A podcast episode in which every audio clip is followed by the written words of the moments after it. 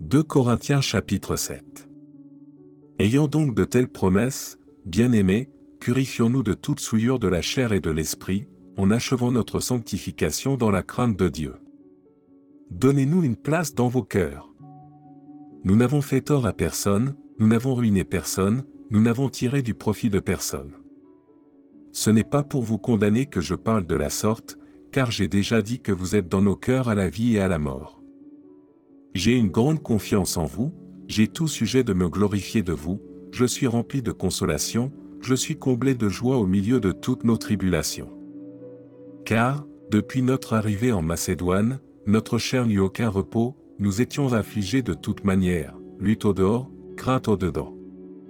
Mais Dieu, qui console ceux qui sont abattus, nous a consolés par l'arrivée de Tite, et non seulement par son arrivée, mais encore par la consolation que Tite lui-même ressentait à votre sujet, il nous a raconté votre ardent désir, vos larmes, votre zèle pour moi, en sorte que ma joie a été d'autant plus grande.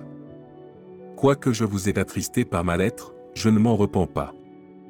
Et, si je m'en suis repenti, car je vois que cette lettre vous a attristé, bien que momentanément, je me réjouis à cette heure, non pas de ce que vous avez été attristé, mais de ce que votre tristesse vous a porté à la repentance, car vous avez été attristés selon Dieu, afin de ne recevoir de notre part aucun dommage.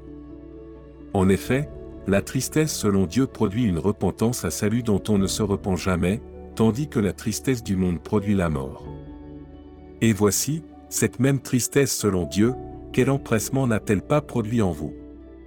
Quelle justification, quelle indignation, quelle crainte, quel désir ardent, quel zèle, quelle punition vous avez montré à tous égards que vous étiez pur dans cette affaire.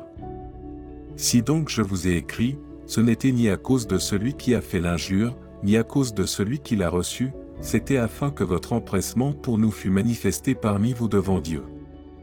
C'est pourquoi nous avons été consolés. Mais, outre notre consolation, nous avons été réjouis beaucoup plus encore par la joie de Tite, dont l'esprit a été tranquillisé par vous tous. Et si devant lui je me suis un peu glorifié à votre sujet, je n'en ai point eu de confusion, mais, comme nous vous avons toujours parlé selon la vérité, ce dont nous nous sommes glorifiés auprès de Tite s'est trouvé être aussi la vérité. Il éprouve pour vous un redoublement d'affection, ou souvenir de votre obéissance à tous, et de l'accueil que vous lui avez fait avec crainte et tremblement. Je me réjouis de pouvoir en toutes choses me confier en vous.